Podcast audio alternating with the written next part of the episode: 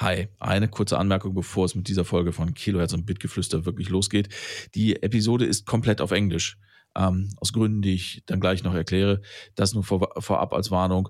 Und äh, deswegen gibt es auch eine Änderung. Anders als ich am Schluss sage, müsst ihr nicht zwei Wochen auf die nächste Folge von Kilohertz und Bitgeflüster warten, sondern nur eine Woche. Das heißt, wenn ihr euch das heute zu anstrengend ist, anderthalb Stunden lang auf Englisch anzuhören, nächste Woche gibt es schon wieder die nächste Folge von Kilohertz und Bitgeflüster. Und jetzt viel Spaß.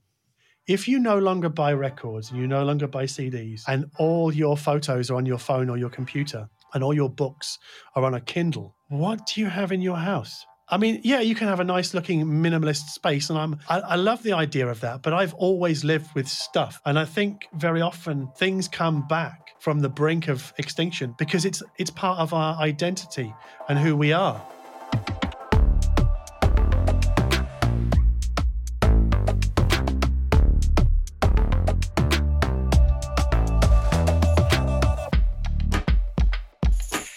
Hallo und herzlich willkommen zu einer neuen Ausgabe von Kilohertz und Bitgeflüster, dem HiFi-Podcast von HiFi.de.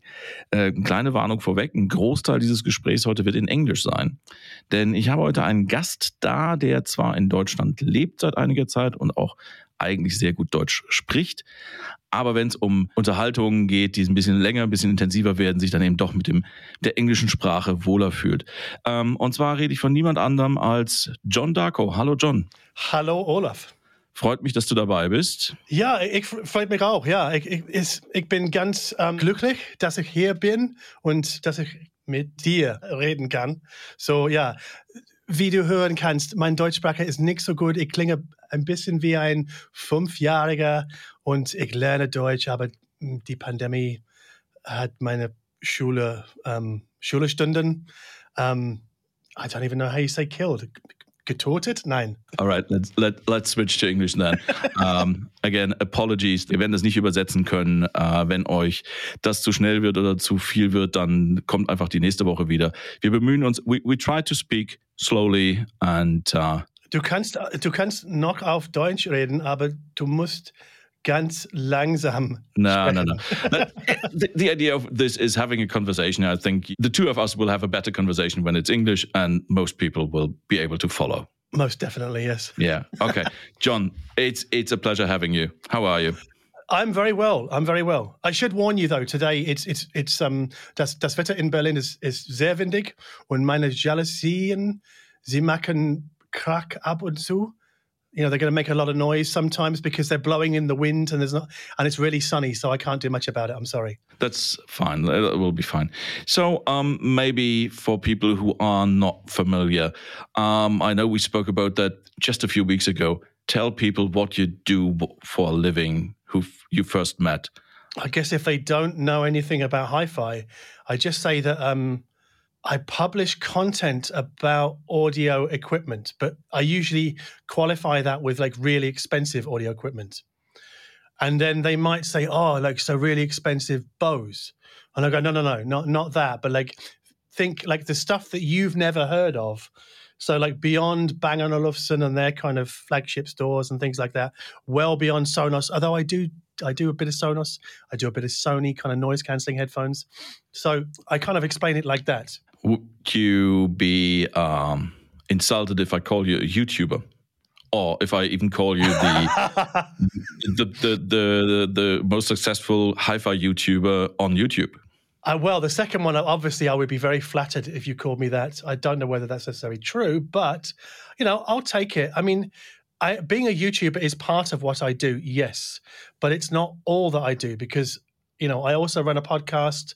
I also ran a website, and a website, the world that website world is where I started, and I ran a website until, well, just a website until 2017, something like that. So basically, till about one year into living in Berlin, and then I started on YouTube, and then later I started a podcast.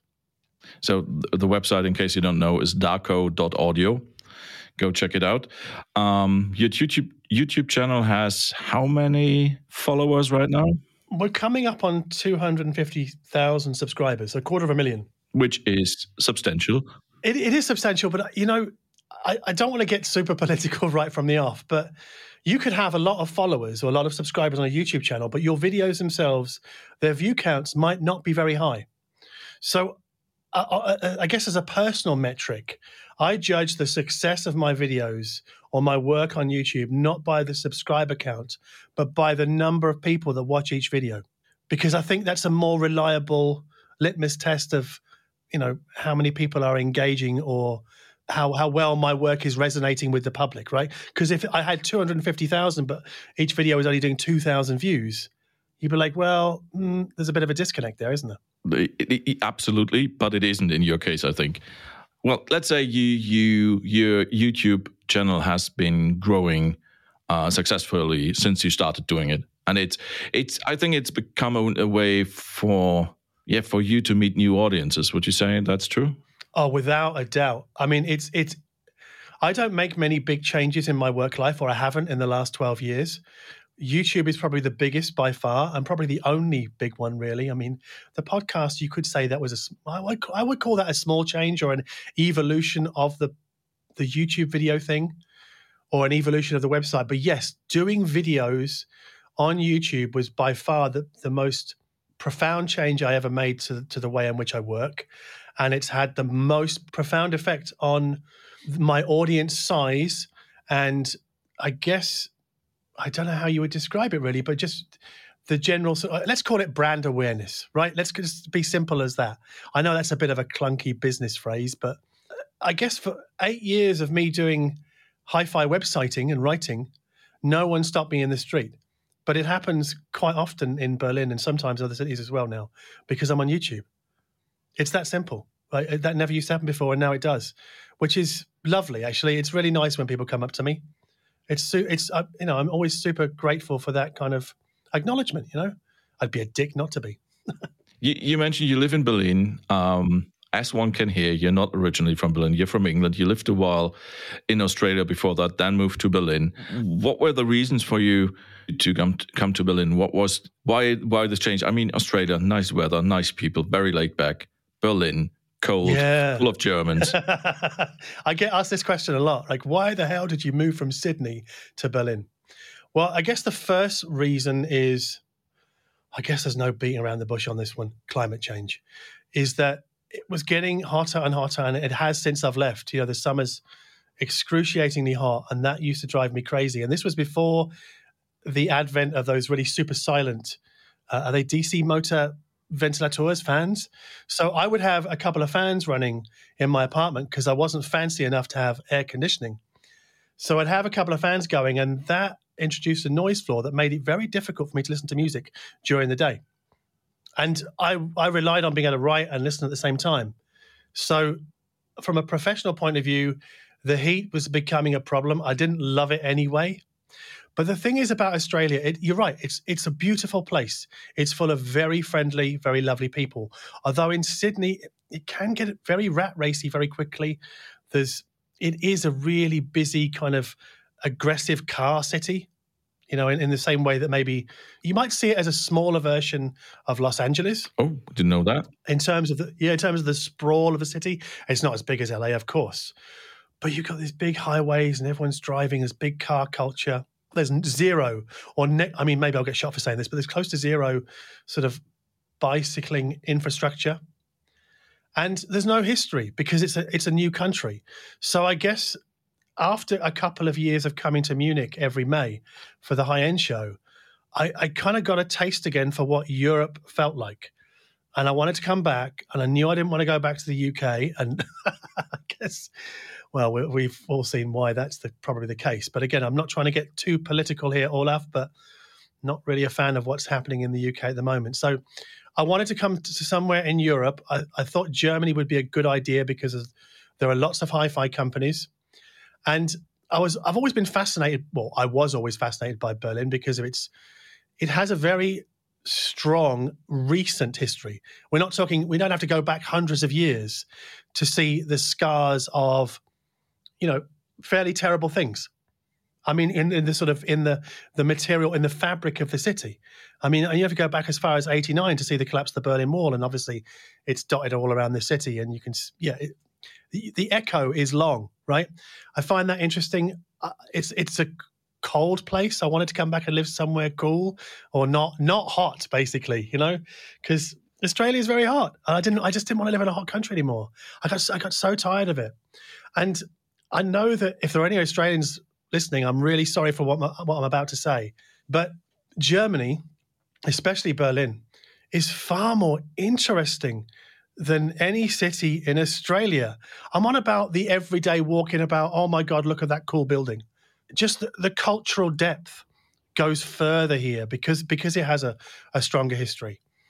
I don't want to get too pretentious, but you know, when you go and stand next to a set of mount, when you're in front of the mountains, wherever the mountains might be, and they make you feel small. Well, living in Berlin makes me feel small because I just feel like a speck of dust in this like long, very detailed and rich history this country has. And I never felt that way in Australia because it was only really well, 100 years old. 200. Sorry, I've got to be careful here. I've got to be very careful here, actually. White colonial Australia is only, you know, yeah, 100 or so years old. Obviously, the, the native population has been there for thousands of years. And I absolutely should acknowledge that as they are the, the, the true original inhabitants of the country. But if you understand what I mean, like you you walk around Sydney and there isn't really a, a, building that's much older than say 50 years old. Or if you're really lucky, you'll find something that's 70 years old, and people will be like, "Wow, 70 years old!" You know. And I live right next to Gendarmenmarkt, so I've got two 17th century churches on my doorstep. And I step out and I'm like, "Wow, look at these things! These have been standing for, you know, three or four hundred years." So there's a stark contrast there. So that was a very long answer to the question you asked, but absolutely fine. I seem to remember that once when we spoke, you said the the, the history uh, uh, in electronic music uh, for Berlin was also a reason for you to to to like Berlin. Yes, very much. Well remembered, Olaf, because I didn't mention that and I should have done. So yeah, why Berlin was basically because it's the it's the techno capital of the world, or at least was when I moved here. Maybe that's shifting again. I, I don't really know, but I was I was just fascinated, or oh, no, I wanted to live in a city where being into electronic music didn't mark you as some kind of weirdo, but it was something almost pedestrian, so that you know, like it seems to me that electronic music it runs in the through the veins of modern Germany. I mean, maybe not all of modern Germany because uh, there's certain places I've been. Let me think, like Ulm. Like I don't get a sense of like techno in Ulm, sorry, Bavarians. So we only have to go back to the late 80s or early 90s to see how people like Dimitri Hegemann, who's co founded Tresor, the nightclub, and Mark Ernestus, who founded Hardwax, the record store, made very strong connections with techno musicians in Detroit. You know, that, that goes way back. So I, am fascinated. I'm fascinated by that more than anything, actually, because it kind of coincides with what happened with Berlin after the wall came down and the sort of the the rebuilding of the city, and then just this kind of almost chaotic techno pulse that must have run through the city all over the place. I'm sorry that I missed it. I'm really, you know, when you kind of you, you realize you've missed a certain time. I, I, am yeah. Internally, I'm like, oh, I should have been here for that. That would have been fun. So electronic music is something that is not only a big part of your life apparently, but it's something that you is that the right word that you take very seriously? Is that a way to put it? It is, but I really have to be careful when I'm talking about electronic music in the hi-fi space because when I do, I find that people who don't pay attention to my videos or my podcast or whatever think that that's all that I listen to. Now that's not my fault because I'm always waving around Bowie records, even Steely Dan records, Neil Young records in my videos. But I guess some people, when they kind of just hear that I'm into electronic music, they go, "Oh, he's into that sort of duff duff music," and that they're but a sort of a gate closes in their mind, and that's all they can think of when they hear my name, and that's a pity, really. And I, I kind of, I did push pretty hard on the electronic music pedal when I moved here in in my work, and maybe I pushed too hard in hindsight because it sort of pigeonholed me a little bit. So this is why I'm being a little bit cautious in repeating that here. So yes, very important to me, but absolutely not all that I listen to, not at all. So, I mean, I'm, looking at a wall of CDs and I'm seeing Talking Heads, The Other, Supergrass, Nick Cave, uh, The Flaming Lips, for Mansions, The Smiths. I don't know. That's a very, very white list of music, isn't it? But yeah, so it's just, yeah, Roxy Music, Pink Floyd. I mean, they're, they're all kind of audiophile war horses, really, aren't they? But is there a difference in music uh, for for John Darko, the the the hi-fi reviewer, and John the the, the private John? Is that different sets of music? No, not at all. In fact, it you know that misunderstanding that uh, you know I'm all that I listen to is electronic music. I'm actually addressing most explicitly now in my videos where I'm deliberately putting in, like in today's video that we shot, I deliberately put in like a screenshot of a, a Donald Fagen album, and I'm I think last time we did a Neil Young record or something like that because I want to make sure that people you know don't misunderstand me. But yeah, it's this the music I listen to and and talk about in my hi-fi work is the music I listen to all the time when I'm not working. Why would I have? I don't understand why I would have different sets. I mean, I guess some people would say, well, you're not listening to classical, therefore you don't get the true tonality of an you know acoustic event or the loudspeaker. I'm I'm fine with that. I made my peace with that a long time ago. Basically, what I'm doing is assessing audio gear in the context of the music that I listen to. And if that's not your context or it doesn't have the qualities that you want from hi fi commentary, then you need to go and find somebody else essentially that gives you that. Because there are so many people you know, talking about hi fi in the world in know various forms that it's really easy to find somebody who talks about classical because a lot of audiophiles do, right? And jazz and opera. That coverage is done to death in the hi fi world, right? But when I started out in 2010, I didn't know anybody that was talking about electronic music in the context of hi fi. And I thought, well, I need to factor in loads of that because it's like a USP, isn't it? It's a, it's just, I guess you might want to call it, it's an edge, it's a difference, it's a point of difference. And it comes so naturally to me because I live this stuff, right? And I live my David Bowie CD collection, which is over on on this wall over here. You know, Tom Waits, Leonard Cohen, all that sort of stuff. So I wanted to combine the two. So yeah, there's there's, there's no sort of um, I hate the term audiophile music as if like there's some, some some kind of gatekeeping going on. But it's not not just audiophiles that do it. I see this in, in, in stores, like in music stores, in Ludwig, Ludwig Beck. You know, so yeah. I've seen quite a few music stores where there is a shelf that says audiophile. So it it it, it I, I I I'm always curious if if they mean the music or the quality of the recording. Um, it, it's it's at least some people feel the need to to create that draw. I think there's, there's they're not exactly sure what belongs into that niche, but there's it is it, it, it is getting. Some people think there's a genre audiophile music well, I think it started, as you say, with putting out releases where there is a strong emphasis on the, the sound quality of that release, right?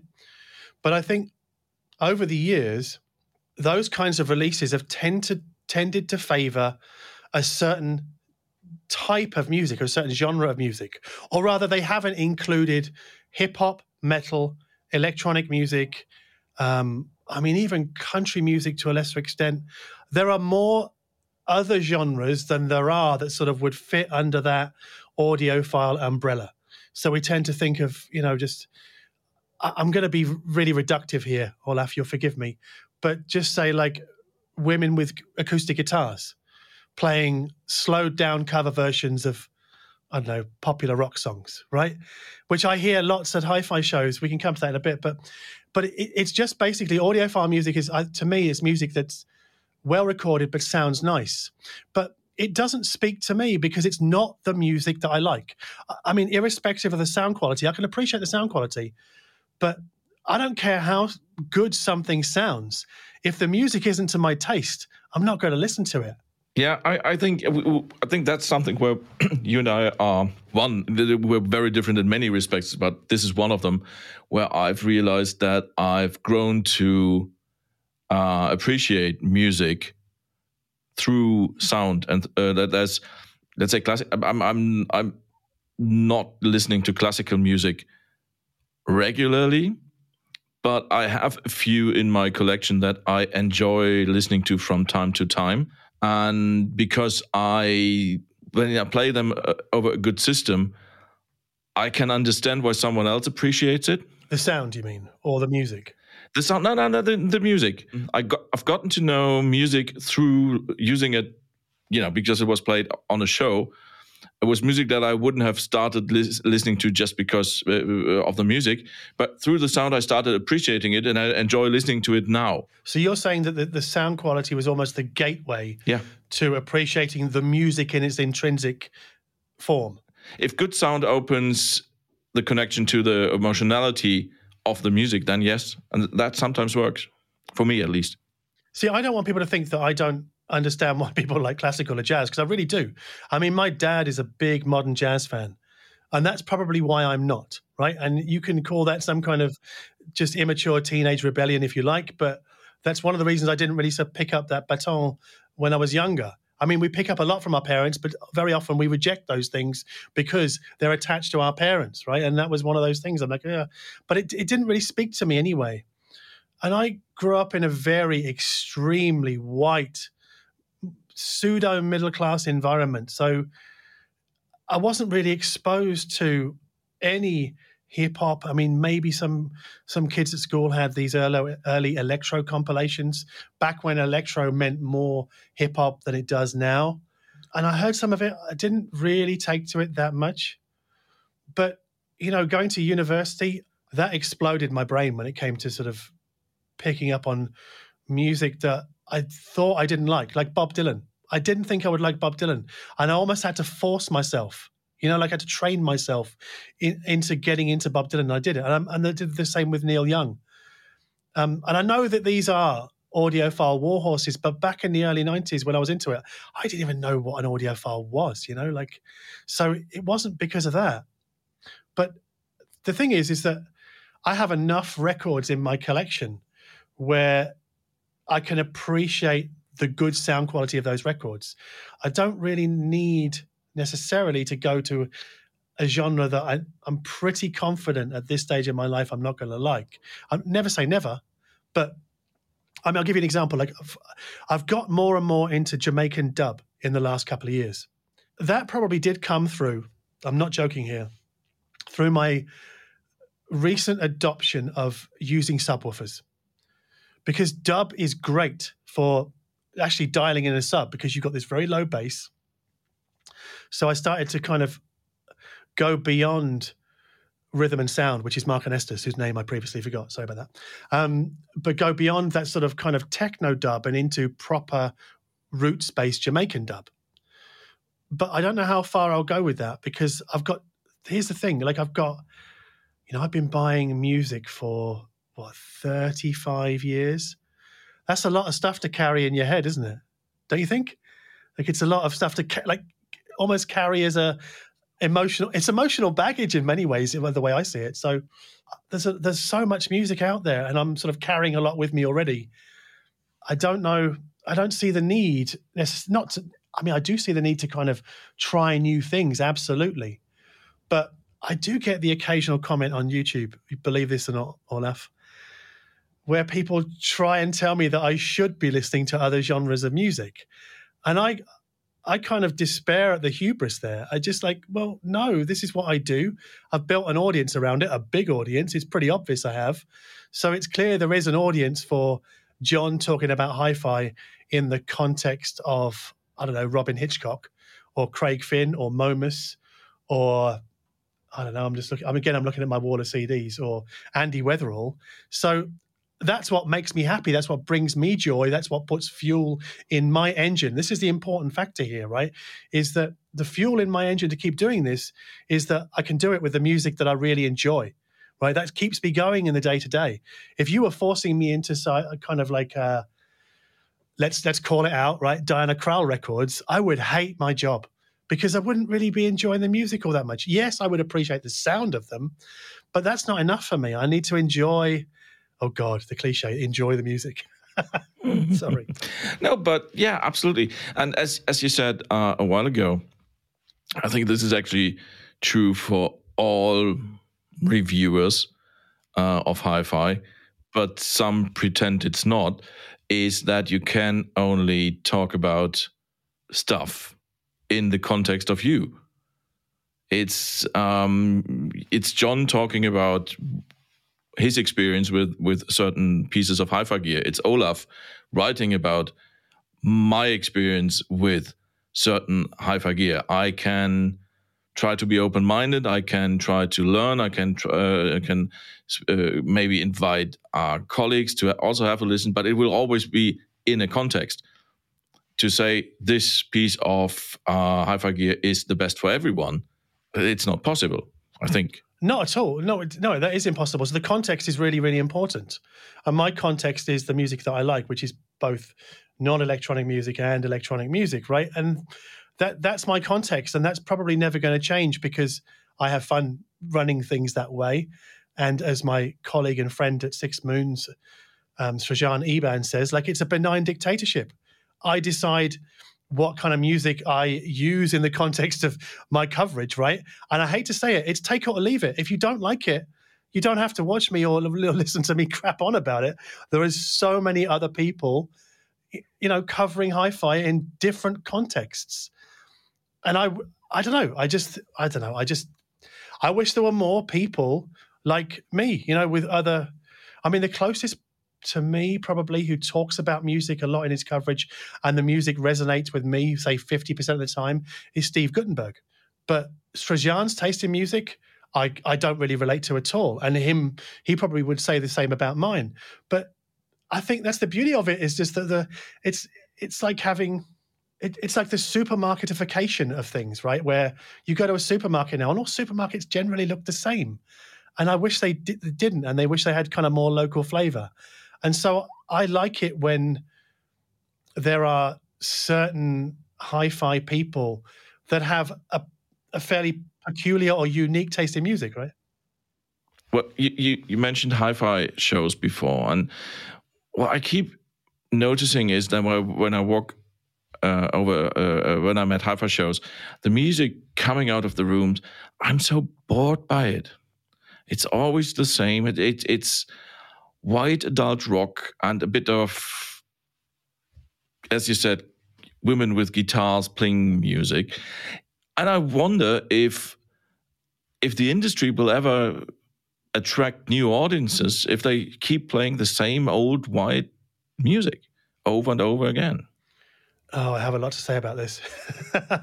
um, the first thing I would say is if you're an exhibitor, you get to choose the music you play, right? You're you've paid to Absolutely. be there that's that's your call, right? Totally your call. I would never question that. But if everybody plays the same stuff year in year year out in the collective, and that has been the case pretty much since I've been doing this, and it's probably gone back further than that. We're now, or it's not even we're now at a point we were at that, that point when i first started doing this is where most attendees could reel off a list of 10 cliched hi-fi show songs. They do evolve over the years like donald fagen's probably out paul simon is out but maybe other songs have come in. You know like massive attacks mezzanine or something like that. Sorry not mezzanine uh, teardrop um, the liz fraser cut. It's always teardrop. It's always teardrop. It's never black milk, and black milk I think is the better song. Anyway, um, so there's this situation where hi-fi shows serve the core audience really well. So if you are into, let's call it audiophile music, and what I mean by audiophile music is music that has been made to sound, or the the focus of the music has been or is as much on the sound quality as it is the sort of artistic content, right? It's not you know, stuff that doesn't sound good doesn't really get played, which I understand why, because you're showing off a piece of hi-fi gear. You don't want that to sound like crap. You want it to sound as good as possible. So you play the best sounding stuff. But unfortunately, as we discussed earlier, the best sounding stuff or the good sounding stuff is of a certain type. And therefore, we don't hear any hip hop at hi fi shows, not really to speak of. I know there'll be people saying, oh, that room played it at 4 p.m. on a Sunday, or you know, 6 p.m. on a Saturday. But generally, in the main, no hip hop, no metal, no funk, no soul, no dub. I mean, I've got to say, black music barely gets a look in, right? That's a bit of a spicy thing to say, right? So, hard rock doesn't really get a, a, look in. Electronic music, apart from the occasional bit of Trentemøller and and things like that, or Moderat maybe, very little of that. So, it, it, as you say, it's a very narrow range. Again, because probably because exhibitors as individuals are choosing to play the best sounding stuff. And also, generally, as we know, hi-fi exhibitors are are the manufacturer in most cases. I know distributors sometimes to handle it, but and they wear other hats. They're the designer of the speaker or of the amp, or they're they're the marketing guy. So having to choose music for a show is probably way down their think list of things to do when setting up for a show. So like, oh, we'll just play what we played, played last year. People seem to like it, and but the, the core audience comes in and requests those songs over and over because that's what they've been fed in previous years. So it's this sort of it's this echo chamber that just goes round and round and round. So to your point of I don't think the audiophile world is going to reach a new audience unless they play other stuff. I used to think this, but think about this, right? Let's say 50% of manufacturers at next year's Munich High End start playing a mix of hip hop, metal, dub, techno that's not going to cause like hordes of young people to come rushing to the MOC, right? And I, even if you did it for five years, I don't think the word would get out. The only, oh God, I have to be so careful what I say here, say here, is that I think there is a certain amount of belligerent intolerance at the core of the audiophile community, so that when music that is played that's not serving that sort of core need, like the the the audiophile warhorses, they get grumpy about it. And we've all seen it because they stand up and they go, hmm, and they walk out of the room. Like they announce their departure as if they were an airport, right? It's just, and that's on a micro level, but it, it's in the sort of, in the veins of the system, if you know what I mean. And, and I think until you burn away the intolerance and those intolerant people, nothing will ever change. I actually don't believe that hi-fi shows will ever change in their music playlist selections. I don't, and I've made my peace with that. But well, you, you made a very good point. Um, uh, just because they would change music wouldn't bring in new people. What changes it, and what what has the potential to change it, and in fact, slowly but steadily does change it, is people coming in asking for other kinds of music. Yes, but th- that only works if the intolerance in the room aren't there or you know don't have to kind of signify their displeasure so kind of vocally because the, the, the exhibitors notice that and they go oh shit i can't play this anymore because it drives people away yeah maybe but it, it's a process it's a process but for example um, one of the um, well tool has crept slowly into the hi-fi show playlist over the last few years um, this is something that i noticed actually because I'm a little bit afraid because I do love that particular album that I keep playing over and over again.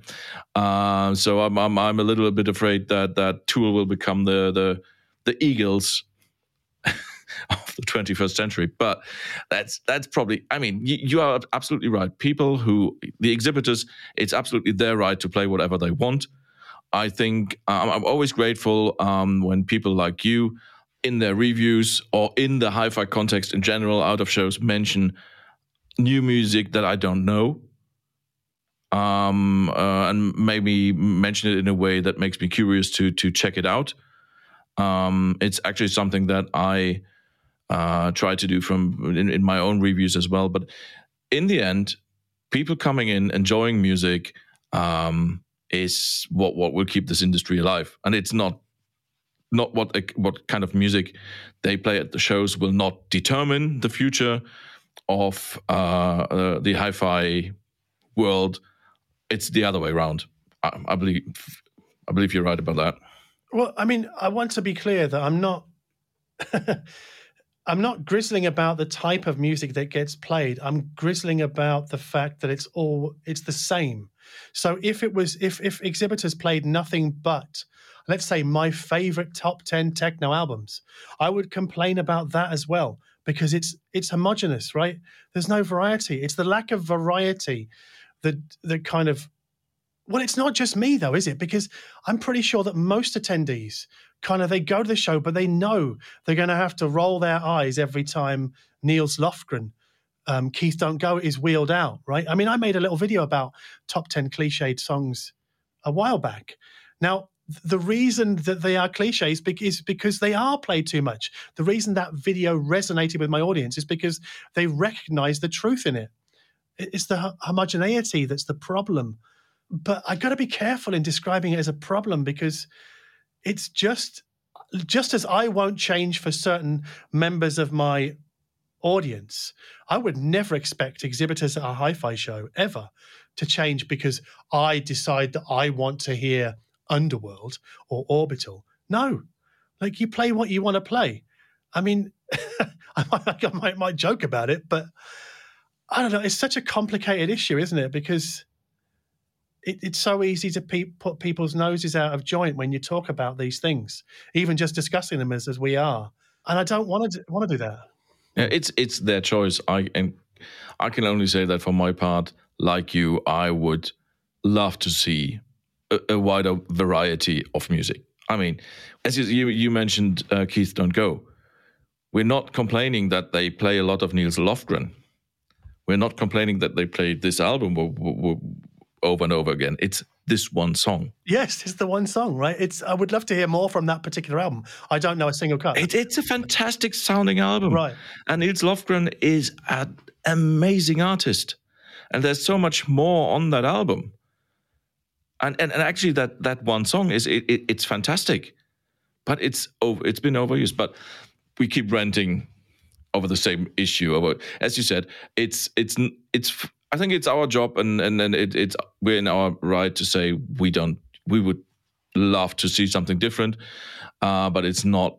We can't tell people to do it, and it's uh, it will sort itself out over time, one way or the other. But can I give you an example of a, a band or an artist that sort of runs through several things that we've spoken about already today? In it's an artist that I've got into because of the sound it's an artist that I've discovered mainly, well, not just because of going to shows, because they were featured on a, a movie soundtrack that I did play many years ago, but I really didn't listen to them that closely. And that artist is Rammstein. Now, I realize that they are loaded with controversy, or the other lead singer is, or the lyrical content of some of their songs. But I thought I kind of I look, I don't understand all of it because my German, as you as we've, we've previously heard, it isn't fluent at all. I guess I can understand far more than I can say. But I look at the big concerts that they play around Germany and thinking, well, if this was so offensive, they would have been cancelled and nobody would go to their gigs, right? But some of their stuff, not the la- the latest album, but some of it sounds amazing, and it's this big, weighty, heavy sound. And I'd love to hear more of that at hi-fi shows, especially in Germany, because I think a lot of people are into that. Uh, you know, of our age, Olaf. I mean, how, how am I allowed to ask how old you are? We usually don't discuss age on this podcast because it's always such high numbers. but I'm, let's say, I've, I've, I've, I've, recently uh, crossed the threshold to, to the into the fifties.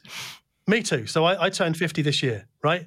So a lot of hi-fi companies are celebrating their 50th anniversary. Monitor Audio, PSB. So like I'm I'm joining them. I'm celebrating my 50th anniversary. So it's not like I'm young anymore, but like I don't know. I do feel that there are lots of people out there who are our age, Olaf, who are into Rammstein or other bands like that. So like you've you've mentioned Tool. So that I think there is a way for more I don't how do I describe this? Heavier music, Nine Inch Nails. Metallica is a difficult one because some of it, I don't think hi-fi people would play it because the mastering is terrible on a lot of those older records, right? But you know that could change over time. But I would much rather hear a dynamically compressed Metallica cut than hear oh what's that? Is it what's that Chris Jones song? Is it No Sanctuary? Right? I didn't, you know, okay, let me eh, tell you something. I did not know who Nils Lof, well, no, I did know who Nils Lofgren was, but I didn't know he was such a big artist in the audiophile world. And so I go, started going to hi-fi shows. I didn't know who Chris Jones was until I went to hi-fi shows. I'd never heard of Diana Krall until I started going to hi-fi shows. Didn't know who she was. Like, didn't, obviously never came across my radar, even though she's married to Elvis Costello, or was. It is a special corner of the world, isn't it? But yeah. Yeah, it is, and and you know Chris Jones. No, we could go on and on and on and on, but maybe we just uh, continue that. At, uh, next time we sit together over a beer, re- remind me to uh, say my bit uh, about Chris Jones. Okay, you can. I mean, you can say it now if you want to, but like, No, I, I understand No, if no, you don't, I- I- it- it- it's basically the same story. He's a fantastic artist, and there's so much more to him. It it it it, it uh, actually um, sometimes even very sad life story, and there's so much in in his music that I love. But I, it's that one song that people pick to play over and over again. But it's it's it's it's uh, exactly the same story. But let's stop it at that. Um, as you said, um, you don't want to be reduced to to to the electronic music thing, but I re uh, I started using uh, electronic music for my work uh, a few years, many years ago. I, you know, I part of my musical upbringing is electronic. I I enjoy listening to it, and I want my hi-fi to to uh, to give me an enjoyable experience with it. So when you say people criticized you for the electronic, did they say that it's uh, it wasn't suited for suitable for for critical listening, or what, what was what, what was the people's problem with it? that is generally the main thrust of it, yes. But uh, I guess also their criticisms of say, well, you know, that won't tell you anything about music's color. I can sort of understand as being legitimate. I, I really do think so, which is why I don't just listen to electronic music. So, like, somebody was kind of grumbling about it on a comment section last week. And I said, look, in this video, I also mentioned David Byrne and Joanna Newsom. And Joanna Newsom's album, which I always mispronounce, I think it's pronounced Is, it's YS. I'm not sure it's on streaming services actually. But it's these are these long, sort of epic songs that she sings and she's playing a harp. So I don't know, like a harp is a very natural, organic sounding instrument. So I get a lot from that.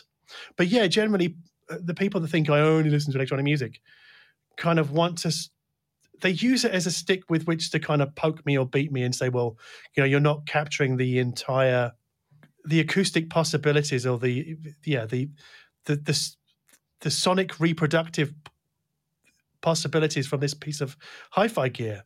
But I would also counter that and say, well, electronic music, especially with macrodynamics bass reach, tell me things that Joanna Newsom, for example, or other stuff, you know, more like acoustic music, go with acoustic guitar, cannot possibly tell me. So this is why it's important to listen to, you know, a range of music or enough to cover, you know, so I can do, you know, bass and dynamics, but also do tonality and recording space because obviously you need a natural recording environment and that doesn't exist on, say, a Kraftwerk record, right? I use Kraftwerk because most people who don't know electronic music at least know Kraftwerk, especially in Germany. I think really what it is is fear of the the unknown. I, I really do think this. I don't think it's got anything to do with the music itself. It's like I don't know this, I don't understand it, therefore I reject it, and I'm going to use it to kind of beat you, John, with it, right? But whenever I've suggested, like, uh, let me give you two music suggestions or two for your listeners, right? There's an album, but there's an album by, I think, is a Berlin artist. Oh, oh God, if I get this wrong, I'll be shot, won't I? But an album by a German artist called Atom T, T well, Atom TM. It's Atom TM, right? Atom TM, and the album is about 15 years old. It's called Pop HD. Just play the first track. It sounds incredible. It sounds a bit like Kraftwerk you'll be blown away. It, that sound, the sound of that record just blows me away every time I play it. Another one is a track from 2017 called Car Car Car, as in auto, and it is by a chap called DJ Hell, who's from Munich. And it's not like much of DJ Hell's other stuff. And again, it sounds like Kraftwerk. And when I listen to it, I go, I can't, believe, I can't believe that you know, this sounds so good, but also sounds like Kraftwerk. And I mention these because they could bridge the gap between some of the uh, the more club oriented stuff that I like and the the well established, more old school electronic music artists that people who are not into electron electronic music per se might know of. Right? I'm trying to bridge the gap here because it is fear of the unknown. I'm sure it would be the same if I just listened to metal different, you know, I don't know, dark metal, speed metal, all the all the metals. Like if I just listened to those, I would get tons of comments as well. So it's generally driven by fear and ignorance. All of these things, they're, they're the sort of prime motivators for most people in most walks of life. I suffer it in certain areas of things, you know, like, um, oh, I don't want to do that because it's just this. And what I'm really saying is, I'm afraid of not knowing what that is. Yeah, I, I, I totally agree, especially with the bit that our job should be to try out the gear that we're testing with a variety of music, just to be able to to to to evaluate it fully. It, it I remember one demo. It was not at a show. It was at the manufacturer's in the manufacturer's listening room, and they kept playing music uh, to us, and I, I requested it just to to it was a new product. I wanted to get an idea of what what, what they were showing to me, uh, presenting to me, and I requested music with a bit more bass. You, you should have seen the disgusted look. and, and and and they handed me their their iPad with a playlist. It was there was nothing that was not a natural instrument on there, and even and, and and not even a guitar, which can produce some significant uh, uh, low frequencies. So, so it's um, that's you know it's the other side of of the, of the story. If the people developing hi-fi products are well biased, basically, um, uh, which music music is suitable for their product and then and for product development, that produces a certain kind of hi-fi that then uh, is is probably very good to to play this kind of music but not necessarily for, for other kinds of music. That's why we have to try all kinds or various kinds of music. I think you used a word there that I would push up back against, if you would allow me to, Olaf, is Absolutely. The, word, the word should. Because this should gets thrown around quite a lot. Like somebody would have an opinion of what somebody else should be doing, right? Now, I think everybody should be free to do what they want. So if somebody just wants to take, let's just let's say one Beatles record. That's all they ever listen to. That's all they ever test hi-fi gear with. And if they can build an audience with like all I test my hi-fi gear with is rubber soul, right? More power to them. Now you could say he should do this and should do that. But no, if he's built an audience with that particular angle, I think that's fantastic. I also think it's a little bit funny as well, because in many ways it's, I don't know. This is why I don't want to say hi fi shows should do this. I think everybody should just do what they want to do. I think you're absolutely right. Uh, thank you for for reminding me uh, of that. Absolutely, absolutely. It's it's it's. Um... Sorry, no. Let me just finish. The, the should is what really I think is what causes a lot of arguments on the net because the internet is just people yelling at each other really nowadays. But also, should is what drives us towards this homogeneity, which I think is a problem. I think mm. just taking the, the gas off that should and just letting people be a little bit freer to do what they want and then le- almost letting the market decide, right? Because if you're an idiot and you have, I don't know, let's say a super abrasive manner, and let's say you don't do any sort of side by side comparisons or whatever, or, you know, like if you don't offer any insight, people aren't going to read your stuff or watch you on YouTube, and you'll just die away publishing wise naturally, right? I just, I don't know. I think there's, this is what I love about YouTube is that there is more variety with music listening on YouTube than I think in oh god, how do I say this carefully? Let's say in the traditional print mag press. I'm on about musically. Now, it, this music might not be everybody's tastes, as we've discussed, but I think it's. I, I hear about records that I've I've never heard before, you know, from just watching YouTube. So I like that. Maybe it exists in print mags. I don't read them all that often. What hi-fi I read, but a lot of the stuff my music taste and what hi-fi's music taste align pretty closely actually. Surprisingly so. So yeah. Sorry olaf I, I, know i cut you off there and it's it's your podcast. No no no that's that's fine. Sometimes i need being cut. No no actually you didn't cut me off. Uh, i cut you off and you remember not a problem but you mentioned something interesting that's uh, uh, you said you, you is is youtube you said that youtube is something where you discover new music Sometimes, yeah. Yeah, the, which is actually something that, that, that I think about quite often. Um, you know, streaming streaming services, Tidal, whatever, are great to discover new mu- music for a certain time until the algorithm thinks he knows you so so well that it, starts playing the same music over and over again. It stops being good for discovering new music. Is that that something that you've noticed as well, or um, how do you break out of that algorithm bubble? Where do you go to find actually new music? To seek out new, new, new life and new civilizations, just to put in a Star Trek quote. No, uh, to seek out new music. Oh man, this is a great question. So number one is Roon Radio. So where the current album or playlist finishes, and then Roon starts playing with its sort of um, AI powered music selection algorithm. I, I, discovered so much through that. It's ridiculous. I sometimes because I'll just leave it playing, right, and I'll be doing something else. And I'll be like, "What the hell is this track? I've never heard this before." And come back in and pick up my phone and go, "Okay, uh, that's who it is." Take a screenshot so I don't forget. Um, so there's that. I don't really pick up a lot from friends so much nowadays because my friends are scattered all over the world, and so as you get older, you talk to them less, and I don't know. Um, I do read a lot of Pitchfork, Resident Advisor, which is like electronic music mag, but Pitchfork is normal music, if you like, pop music plus indie rock, and and then there are things like uh, the Line of Best Fit, Stereogum. So where possible, I, I, read up about it because I used to be an avid buyer of things like um, Select magazine in the '90s, Vox. These are UK publications that I don't know whether they came over here. Q magazine, not so much, but I liked it. Mojo, I would buy if I kind of could force myself into a new habit. But Mojo is very much, it's kind of a well worn groove it's Paul Weller, it's Bob Dylan, it's David Bowie, it's the band.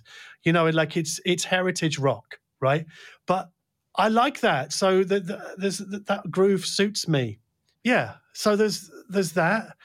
Um, I hate to say this, but my uh, Spotify weekly playlist, when I bother to dig into it, always throws up one thing, one thing that I'm like, wow, this is fantastic. So that's yeah, that covers it. But since I started reviewing hi-fi gear, my musical discovery glands have sort of withered a little bit. I think. Why is that? I'll tell you why. If you want, you really, I think this is one. Here's a should. Here's a foot. This is no for me. I think I should. So I'm talking about myself. It's a should for me. Be listening to music that I know pretty well if I'm going to assess a piece of gear, right? Because where's my benchmark otherwise? If I haven't listened to something for, I know, at least let's say a hundred times, then how do I on, on different bits of gear over a number of years? How do I know when it sounds different? You know, if a new piece of gear comes in and pulls out something I've not noticed as much before, because I, I kind of have to stick to sort of my own set of, I don't know, war horses, if you like. Then it, that has squeezed out a lot of new music for me, which is a shame. It bugs me actually. It, it, bugs me more than it ever has, and I need to do something about that, but I don't know what because I'm working like a demon. You know, I'm working sixty hours a week, seven days a week. I just don't. and the other thing is, is when I'm editing videos, which usually eats three days of my week, I, am listening to myself, right? Could myself talk. The horror. The horror. Well, yeah, it could be for some people. It's the horror, probably. I just I'm not listening to music when I'm doing that. So there's no discovery going on there. I can't tell you what you should do, but I can tell you what what what what, what I'm doing, and it, it, I agree it's a deliberate effort, but I make the deliberate effort to get um, new tracks into my reviewing routine. For example, um, Bernhard Rietschel, who writes uh, the um, uh, turntable reviews for us, uh, mentioned Kae Tempest's new album, um, The Line is a Curve, recently. And I checked this out because I, I, I, uh, I like the, the artist. I wasn't aware that they had a new album out. I checked it out and, and I loved it. And I took uh, two or three tracks into my um, larger uh, playlist. And what I do is I have tracks that I know very, very, very well they all serve a specific purpose. I sometimes only have to listen to them for seconds, 10, 20 seconds, um, to, to, to find out what I need to find out. And then I have a, a larger list of music that I enjoy listening to, where I actually listen to the songs for longer. And I, I simply drop the, the, the new stuff in there, take older stuff that I'm getting bored of out. You're absolutely right. It is it is a conscious effort, and um, it takes time until the, I know a, a, piece well enough to use it for actually um, concerning listening. But if you don't start, you have to start somewhere. You do. That's that's my, my my strategy for that at least. So the music you listen to when you're reviewing a piece of gear, does it almost always come from a playlist? Um, Your playlist of, of of you know review tracks or whatever. Yes, uh, it, it it is. Um, uh, let's say eighty percent of that is um, is from a playlist, which is a mix of stuff that's actually on the server and on Tidal. I don't own CDs anymore. Um, the so the remaining twenty percent will be vinyl, actually. Right. Okay. I mean, it's interesting, isn't it, to to see how different people do things because I have started building maybe 10 song playlists for certain reviews because they're they're usually based around albums that I'm listening to at that time. So, you know, if a reissue comes out, I'll maybe check a couple of songs onto the playlist that are from those reissues or if I read about something, I go, oh my God, I haven't heard that for ages. That will go in. So I'll build a, maybe a 10 song playlist, which I'll use for maybe one review and maybe the next one. But then I have to scrap it because I can't be listening to the same songs over and over. And so I have to kind of build a new one. Or I don't tend to do what you do and have an evolving playlist. I know that that is that probably would be the better way of doing it. But I'm the thing is, is I'm more of an albums kind of listener. Mm. So I like to kind of go, oh, let's listen to that album, then that, then that album, which slows me down in terms of my work because I'll need to listen to say 20 albums before I think I've got a handle on something. 20 albums I know kind of well before I've really, uh, I think, I think I've understood what a piece of gear is giving me. But I'll tell you a funny story, right? So I won't name the reviewer, but I heard him talk on a podcast about three or four months ago and he was saying, they were actually talking about me. They were discussing the fact that I'd said in a video, in my KEF LS60 part one video, that it was going to take me a number of weeks to get a handle on these loudspeakers. Now, I've just explained why, because I'm listening to albums and over, and, you know, I'm living with these things as well as kind of doing some concentrated, let's call it critical listening, even though I hate that word they were saying it wasn't accusatory, but they were saying, "Oh, well, John's just beating his chest there," and I really wasn't. But as a, a counterpoint to that, one of them said that they've got three songs that they always use in assessing a product sound quality, but they can't keep referencing those same songs in their written content. So what they do is they go and find other songs that have similar sonic attributes to those three and then reference those instead, even though they didn't play those other ones. They played the, the, the, the three the core songs, which I kind of thought the nerve. You've got the nerve to talk talk about me and chest beating, and then all you're using is three songs.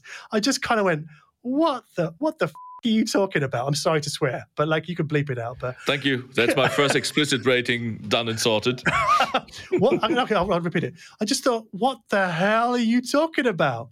That's just like I, I don't know. I just it, I was so shocked. I thought it was was funny, which is why I'm relaying it to you now, because I think it's very easy to to make efficiency or changes to the efficiency of your review process, and in doing so, just chisel away at it so much that you're just left with just yeah three songs what? Uh, no, I wouldn't, uh, because it's not how I live with music, right? You know, you asked me at the start, like, is the review music and is the music I live with? No, it's all the same. So when I'm reviewing, I'm just really living with the piece of gear as I'm reviewing, which is why I'm slow, which is why I say I'll take several weeks. Now, sometimes I'll expedite that process by listening for two days straight and I'll put in a lot of time, especially in the evenings when I really should be relaxing, but I'm not. Just playing this album, this album, this album because I want to get a review done. Because I can't listen to everything for weeks. But if it's a complicated product with lots of DSP settings and therefore different voicings, then I kind of have to put that time in. But if it's a passive pair of speakers, it's a bit easier, right? So, sorry, I'm rambling again, Olaf, and I'm, not even drinking caffeine anymore, you know? That's actually very interesting. I can kind of get the three songs approach because, as you said, it's it might seem to be a, uh, an efficient way, but I actually think, and I I, I think it it is a trap. Yes. Because then, if those three songs are everything you use to to, or five songs or ten songs are all you use to judge every gear, uh, a piece of gear, you miss stuff. As simple as that but also how do, how do you maintain the enthusiasm for what you do because then it is just pure process and there's there's no sort of cultural what's the word cultural depth this is what i was talking about with berlin like i mean i don't know like a, uh, about an hour ago just before we started this podcast i got a, a vinyl delivery of the new animals pink floyd remix so that's going to go into my next review for sure because it arrived just now right? So there's always. Have you listened to it already? No, I have not had time. I was just having some food and then I'm, we. I'm, I'm, I'm, I'm a bit afraid of that. Really? To be honest. Yeah, I, I don't think it's going to be a drastic departure. It's a bit like the the 2021 or 2020 Space Oddity and the Man Who Sold the World, the Metropolis thing that Tony Visconti did. I think they're like subtle changes. It's just a way to get you to buy the album again, maybe if you're being really cynical about it. But well, it works apparently. yes, it does. But for classics, I'll buy, you know, and it's because I can afford to. You know, if I couldn't afford to, I wouldn't do it. So, yeah.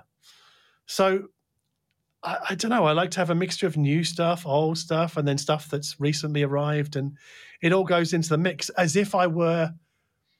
I listened the same way, I guess, as if even if I weren't reviewing hi fi. Let's say I was just a, I don't know, an independently wealthy human being and I could spend my days as I saw fit, I would probably still do this stuff because I love it. Because I'm I'm curious about how other things sound. Curiosity curiosity is a very strong motivator for me, and I just love listening to music. I, just love it. It's fantastic. So yeah, I know, I know what you mean, and it's it's it's if if you you know efficiency. Um, yes, w- we do this for a living. We have deadlines. Well, I do. Um, you probably too. So there needs to be some efficiency, but the the the, the moment that which you probably will know this. Oh, I wonder how that song will sound over those speakers, or what that amplifier does with that song. That's curiosity. That's yeah. Go jump into that rabbit hole and just uh, see where it takes you. Um, it's you know the moment I've I I I lost that, I'll I'll be gone. That's what keeps me going, basically. Absolutely. It's not the money. That's not a lot of money in hi fi. Not really, not that I can see. But I think the moment, I'm sorry, I think it's very easy to slide from efficiency to shortcut. And sometimes the, the blurring of those two isn't apparent. And taking a shortcut, I think, is a is it a problem? But it's not. It's not the way I work, right? So I can't really judge other people for the way they work. But I don't know sometimes it's hard, isn't it? It's hard not to judge other people, especially when they're doing the same things as we are, because there aren't many of us in the world that are doing this stuff. So we do pay attention to what goes on. We do see the shortcuts that are obvious to us, but maybe not to your average audience member, I think. I mean, think about this, right? If you're making two videos a week about different pieces of hi-fi and they're full reviews, right? And let's say, let's say you can get all of the scripting and all of the shooting and done in one day, and then you're doing all of the editing in the next day. And let's say you'd need another half day to polish it all, do the description box for YouTube, do the thumbnail. That's two and a half days of pure, just I guess what you what would you call it like dog work? No, just just just work work, right? No listening. Grinding away. Grinding away, right? So that and you're doing two a week. So 5 days a week you're just on the the video grind, right? Scripting, shooting, editing, publishing. 5 days a week, but you're doing two products. So how many days are you spending listening to those products? Two of them. It's a day each. Is a day enough to evaluate a piece of hi-fi gear? I don't think it is. But I see this goes on out there, so I kind of go, mm, "Are you being efficient, or are you taking a shortcut?" I I would think the latter, because I think there is a innate drive to kind of publish more and more and more. This is the YouTube trap, actually, because I fall into it sometimes. Yeah, more, more, more, more. And I, I'm trying to do more at the moment, but it ain't reviews because I can't do more than I can't do more than one a week, and that is busting my gut to do it. You know, so I'll need at least two and a half, three days at least. But that's if I'm really that's me rushing. I have no problem with uh, admitting that I, um, if I have a full day uh, with a product, uh, I feel confident enough to write about it. Um, but this full day's time will not be on a day. That is uh, that is my approach. I uh, I need to come back. Yes, I need to to um, uh, spend a few hours listening, then do something else, come back in the evening, or uh, end the day with an idea, go to sleep, listen to them uh, to it again first thing in the morning because that is that's a totally different Olaf.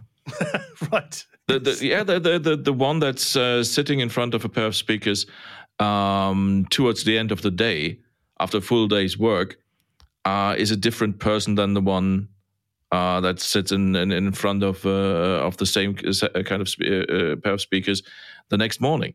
Right. And and that's my way to uh, balance it out. That I probably I'd like to have more time, but in all fairness, it's probably pure listening time is probably never much more than a day, maybe two days, but it's spread out. Right. It's not. Uh, it's not in a single sitting. Yeah, I, I think the, the the more I can spread it out, the more reliable it is because I'm evening out my mood variations, my music variations, um, all, all sorts of variables that would impact one's opinion, right? The longer you do something, the more those kind of, the, the more that sort of variance is reduced.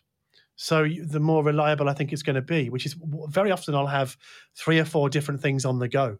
So I'll do a bit of this, bit of that, then do some editing, and then come back and listen to this, then listen to that, and I'll do it for a number of weeks. So you know, I, I, want, I recently asked a PR guy in the UK, like, can you send me a pair of speakers, please? But can I have them for eight weeks?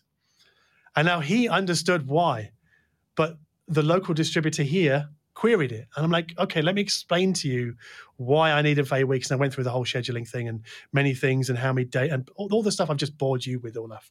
You know, and then then the light bulb goes on. It's like, okay, I understand now. And those speakers are now in my hallway. So I don't know, maybe you find this, you have to be a master of time management, an absolute master of it, right? Like you can't, there's no sort of sitting around twiddling your thumbs doing nothing, is there? I mean, maybe uh, do you work weekends, Olaf? I mean, you're more of a sort of corporate entity. Yeah, I'm a much more corporate. I I try not to work weekends. Let me put it that way, and most of the time it actually works out. Right. So you uh, see, I try not to work weekends, and it never works out. but, but, yeah, it's a different different business approach, and I, I, must say, I really envy, you know, the fact that you have a team of people to work with, so you can give out music recommendations and receive them as well. Because as a solo operator, I'm I'm working in a bubble. So you know, I'll talk to maybe Michael Lavorgna once a week. I'll talk to Jana once a week I'll talk to Srajan Six Moons, not all that often, but when I do, it's for a long time. But generally speaking, I don't speak to other reviewers all that much. I wish I could, but yeah, I would love to kind of have more of a sort of reviewer community aspect to my life. But I'm just head down and barreling, you know, ahead. John, I could. I have a long list of stuff that I'd love to talk. Let's move on. Yeah, but sure. we're, we're actually we're, we're, we're probably across the one hour mark already. So I will uh, try to to to get us on on on the finishing straight here. There's three keywords I'd like to discuss with you uh, before we get to the um, to the uh, f- to the end. Uh, two of them I would have to would like to discuss just briefly. Mm-hmm. Just throw it out there, and you tell me uh, what comes to mind? Is this like word association? Yeah. Okay. the hi-fi way. And the third one, wait, I have more questions about that. Let's start with the first one. Is soundstage in the recording or is it an artifact of the system in the room? Oh, okay. So I think primarily it's in the recording, but I think speakers, especially, can push it in certain directions. Yeah. Okay. Especially with phase errors, like if things are. I, I, I'm hazy on the technical side of this, but I, I understand that phase errors can, in in some cases, make a soundstage sound artificially wider than it should be. I'm sure the engineers in the audience can email you, Olaf, and tell tell you how wrong I am. But I don't okay, know. let's do that. Um, yeah, now the technical term for you. What are your thoughts in two sentences on high res music? Oh God. Well, I've made a video about this, so I, I guess I have to stay true to that because that's how I think about it. I think it's irrelevant to the mainstream consumer, uh, or rather, it shouldn't be a thing that the mainstream consumer should concern themselves with because it really should come down the pipe automatically. And you know who is really good at this is Apple Music. They do not make a big song and dance about what's coming down the pipe in terms of audio quality. Not that I can tell. Like I know they, you know, most of their stuff is CD quality or above, and you just play that album and you get whatever your settings are set to or whatever your bandwidth can cope with. But I think seeking out high res music for the sake of high res music is not something that I can relate to. That's not what I call being a music first audiophile. That's called being a I don't know a high res first audiophile. You're choosing music based upon its sample rate and bit depth. I just cannot relate to that kind of listener. I'm not saying there's anything wrong with it. I'm just saying it ain't me. Yeah. Okay. So now the the the uh, the, the, the third term that I wanted to um, uh, discuss with you. Actually, I want to. I've learned it from you. I think I've seen it floating around in other spaces since. Uh, but you might actually. I'm not sure if you if you coined it or if you were uh, one of the first adopters. What is FutureFi for you? I guess I'm I'm a little bit proud of this because I think I did coin this. Um, I've been speaking about this for like five years, but I only made a video that really inked it down hard quite recently. Basically, there are two strands for me if I want to get specific about FutureFi. If you're into passive loudspeakers, FutureFi is a streaming amplifier. So all the the the amplifier, the DAC, the streamer, maybe the phono stage, maybe the room correction, are all in one box. If you're okay with active speakers, then FutureFi are is streaming active loudspeakers. So instead of having all those electronics and all the DSP smarts in the amp, they're next to the amp inside the speaker. And in the headphone world, it's essentially noise cancelling headphones because everything is inside the ear cup. I guess it's it it talks about it, it really speaks to a convergence which really horrifies the the purists who love separates. They're like oh my god everything in one box. What if something fails you know? But like what if your separate DAC fails? You're still without music until you get it fixed. But it, it's basically yeah boiling everything down into a single box or a single pair of speakers when I say single box, I mean single box attached to passive speakers. And when I say a single pair of speakers, I mean yeah, streaming actives, really. That's essentially what it is. So is that for you really only a hardware category, or is it uh, has it always uh, also something to do with how people listen to music, how people find music to, uh, nowadays? Well, I think it really speaks to. This is a great question, actually. I've never really thought about this. I guess it really speaks to not allowing the hi-fi hardware to take over your lounge room in your life. So having a box with fixed functionality might be I don't know, maybe abhorrent to a purist who likes to play, who gets the joy from changing things out and swapping this and that.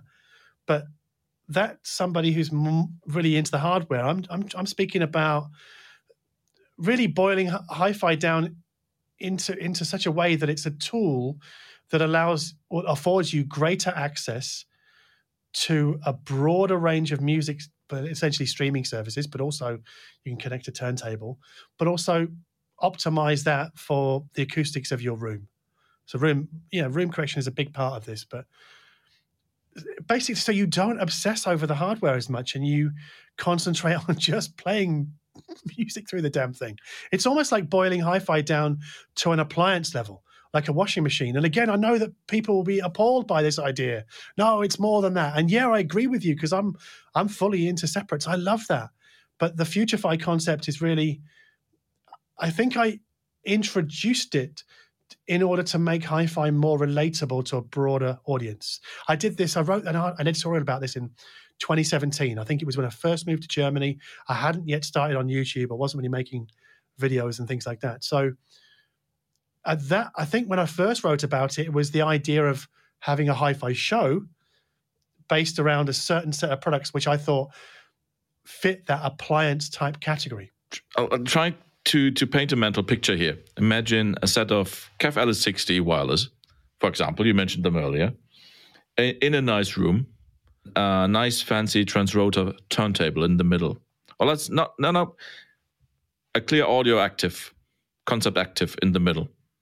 Is that FutureFi? Yeah, I mean it's a streaming, it's a pair of streaming active loudspeakers. I mean you can't put the turntable into the speakers. If you could, I would do it, but you can't.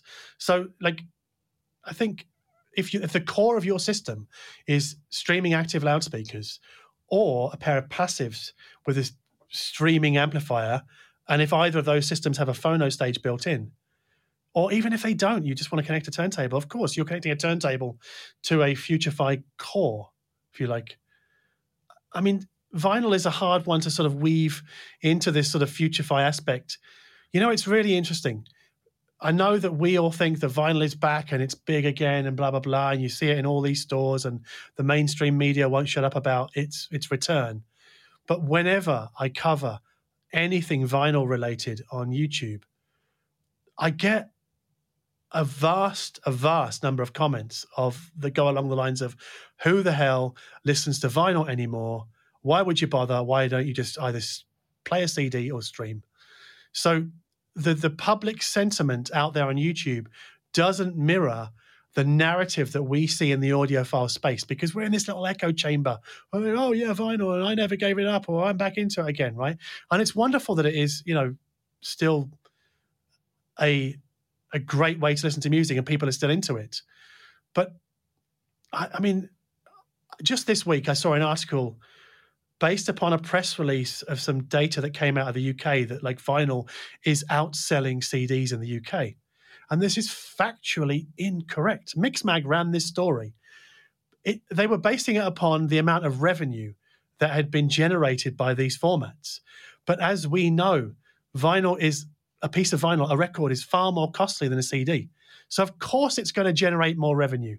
But when you look at the number of units sold, CDs are still outselling records all over the world. It's it's it's a trick of the light, you know, and th- that irritates me a little bit because it's like, oh, come on, you just you, all you have to do is look at the numbers. It's pretty obvious, but but the narrative is vinyl is is king and CDs are to be forgotten. Well, it, I'm I'm not quite quite sure I agree. Um, as we've established uh, earlier in this podcast, is that I'm old. well, not really, but okay. Yeah, well, old. Well, compared to a lot of people that work in the same company, I'm old. We have a lot of young people working here. Right. And by young, I mean um, not even afraid of 30. Okay. Where 30 is still a long way off. Wow. Um, you'd be surprised how many of them own records and uh, turntables. I wouldn't, but they work in hi-fi, so the propensity, the probability of them being that's that's it's the other way around. In fact, some of them um, they had the the, the the the the records before they started working in hi-fi. Right, but I would also say that anecdotes aren't data. Okay, very true. But I I still see that. I, uh, probably the truth is somewhere in between. The the the the the, the vinyl hype uh, is is more than a hype. It's it's going on too long to be just a hype and I wouldn't hold it. And then they no no one of those young people is buying records for the pure sound quality. They think it's cool.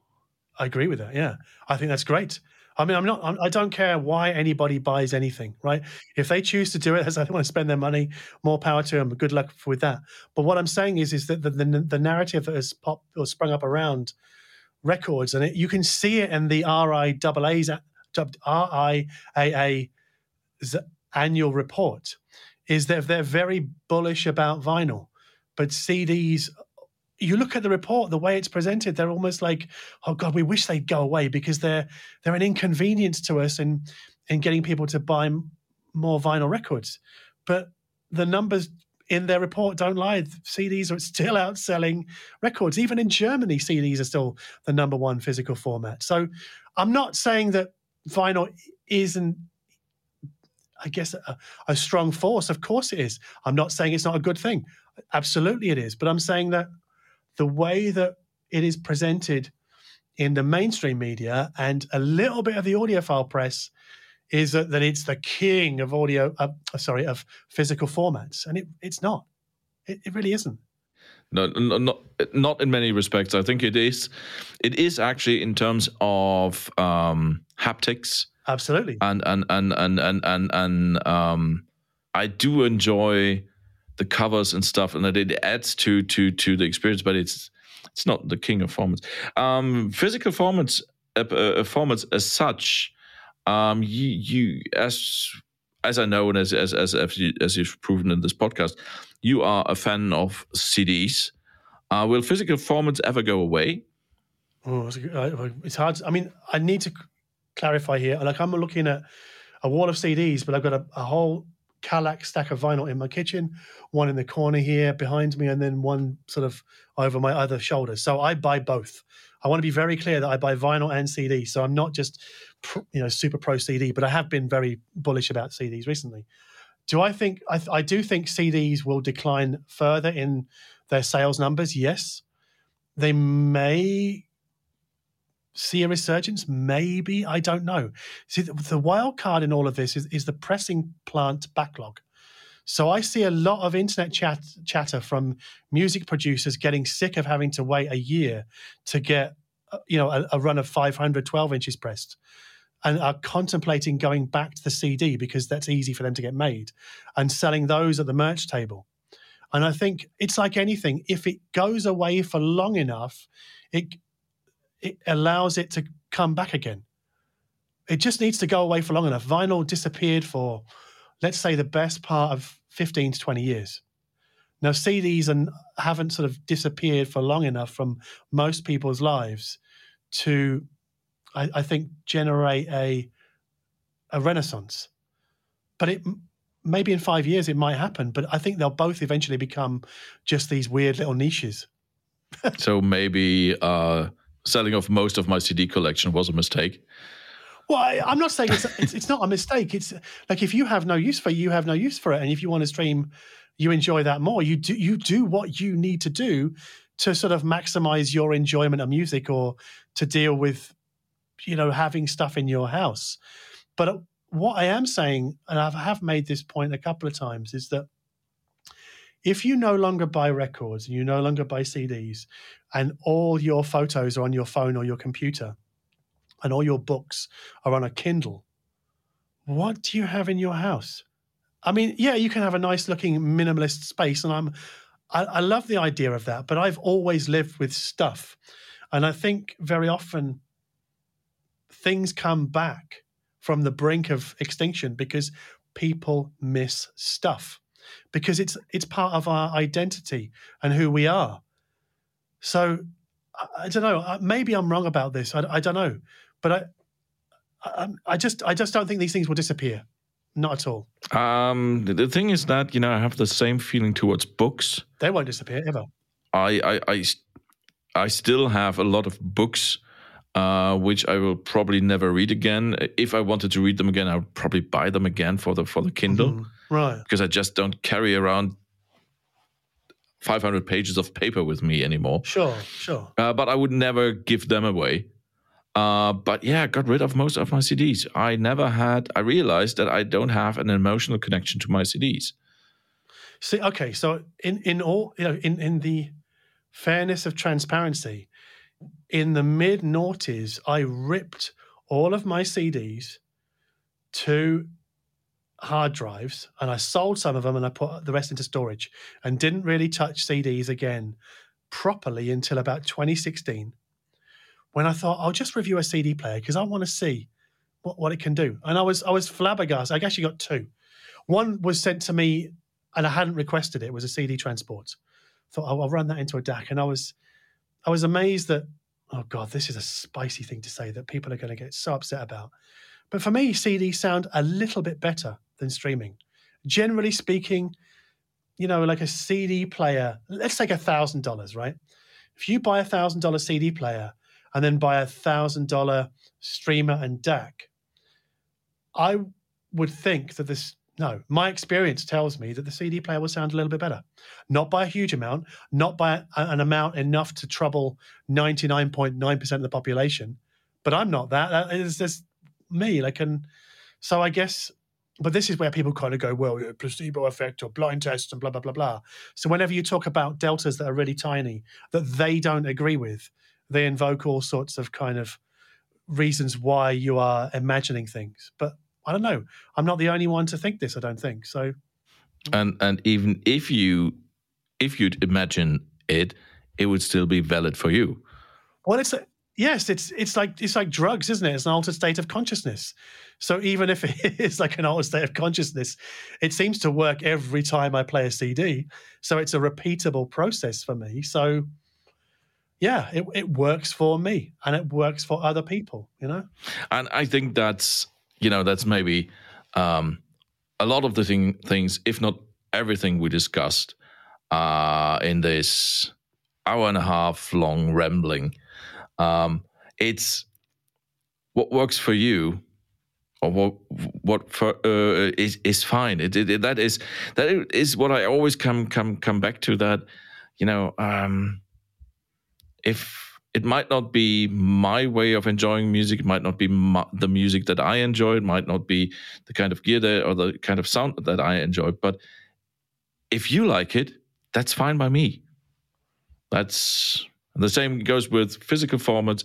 What kind of formats you listen to, what kind of music music you listen to. If if you like it, I'm not in a position to to judge that.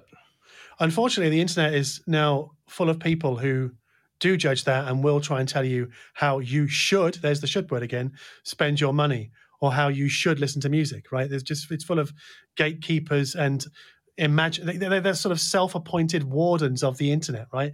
And they're best ignored or stayed away from. So, and uh, unfortunately, they're all over forums, they're all over Facebook groups and things like that. I just think it's a little bit sad that people think it's their business to tell somebody else what they should do, right? This is a yeah. theme that I think yeah. is run through this podcast. You do what makes you happy. You do you. Absolutely. You kick how you kick, right? It's it's it's your life, it's your money, it's your your whatever. I, I can I can never stress this enough. And if you want to, you know, if you think that somebody's maybe missing out on something, it's all in the language of like, have you thought about? Or maybe you could consider, right? Because these are gentle sort of nudges in certain directions without being too prescriptive.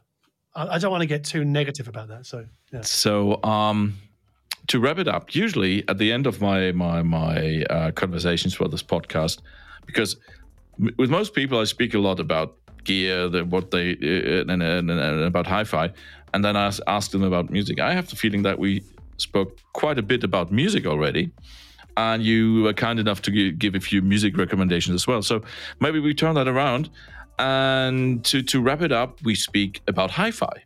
Well, no, I wanted to give another music recommendation. Go ahead, because I was, I put it in a video today, and I played it for cameraman Olaf, so different Olaf.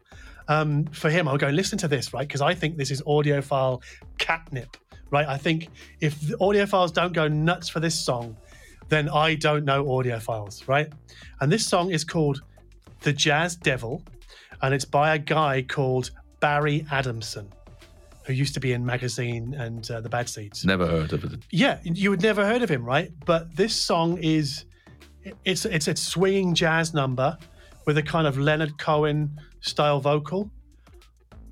I would I would hope that the people listening to this podcast will go and punch in Barry Adam Adam I can never say it Barry Adamson's The Jazz Devil into their streaming service. If you don't love it, I'll be I'll be amazed. You can have a refund, you know. okay, this of course is as well as uh, the two tracks you mentioned earlier will go in the show notes, so people, it's even easier. You just have to uh, go into the show notes and click the link. Um, but just three questions about hi-fi gear. Sure, sure. Before we started the, this podcast, um, did you listen to music, or what was the last system or the last way, the last bit of technology that you used to listen to music before we started this podcast? Do you want me to detail the hardware? No, if, yeah, if, if so, well, because we made a video about them today, so I've been listening to them all week. So they are the Monitor Audio Silver 100 7G, but the anniversary edition in Heritage Racing Green. They're the loudspeakers. They're about, I think, in the limited edition, they're 1,300 euros a pair. Wonderful. I love these speakers, really. I'm not just saying that, I, I really love them.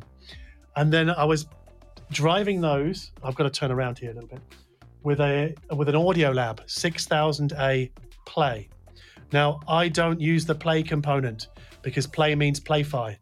And anybody who watches my channel will know exactly what I think of Playfi. I won't repeat it here because it's not family friendly. So instead of using that streaming platform, I've attached a Blue Bluesound node. So that's connected digitally over coax into the Audiolab amplifier. So that's been my setup for the last four or five days as I've dug into these loudspeakers. Mm-hmm. Okay, what has been your latest surprising discovery of hi-fi gear? Something that you uh, were amazed by, that surprised you, that that exceeded expecta- expectations? Um, the Sony WH1000 XM5, but not because their sound quality. But why? Because of everything else. Because the functionality of that piece of hardware is incredible and the, there are no niggles or no like oh this feature doesn't work very well. They work flawlessly. They're super comfortable. They're easy to use. They're they're light on the head. They don't have a tight side clamping force. I'm going to make a video about these soon. Um, so th- th- those for me are yeah a bit of a revelation. But thing is i've all i buy every second generation of those sony headphones the bluetooth ones so the sound quality aspect doesn't stack up as as well or as well against the Bowers and Wilkins PX7S2. Not at all. But in every other respect, right? Because we don't just buy headphones just for their sound quality, like all the other aspects matter. Mm, okay.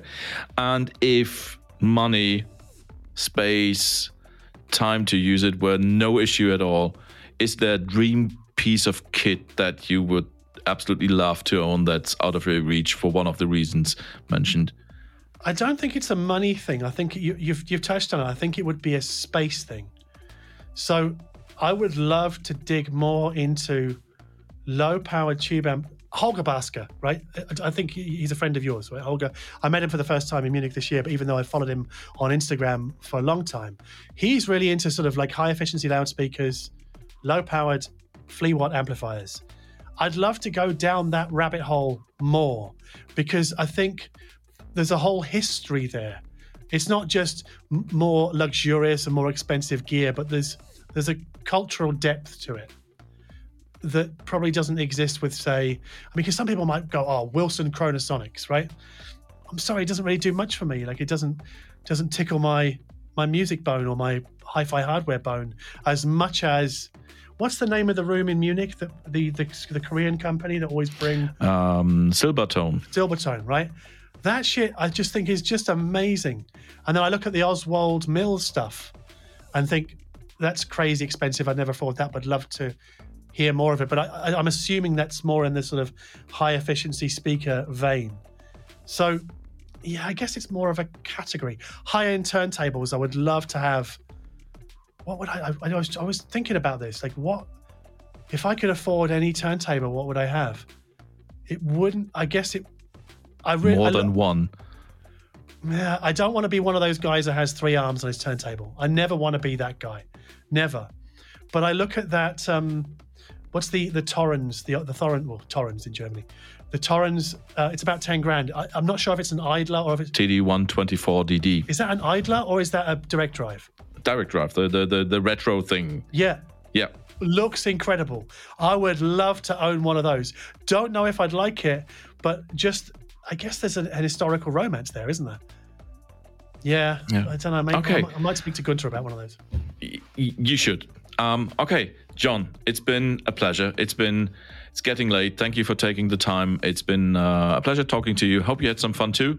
I really did. I mean, I don't get to talk about the things like well, I don't get asked this this stuff very often because normally I'm the one asking the questions on my podcast. It's much more hardware based. So thank you, all for for kind of making sure this conversation was about music and the sort of broader sense of the audiophile world rather than being sort of focused on hi-fi hardware.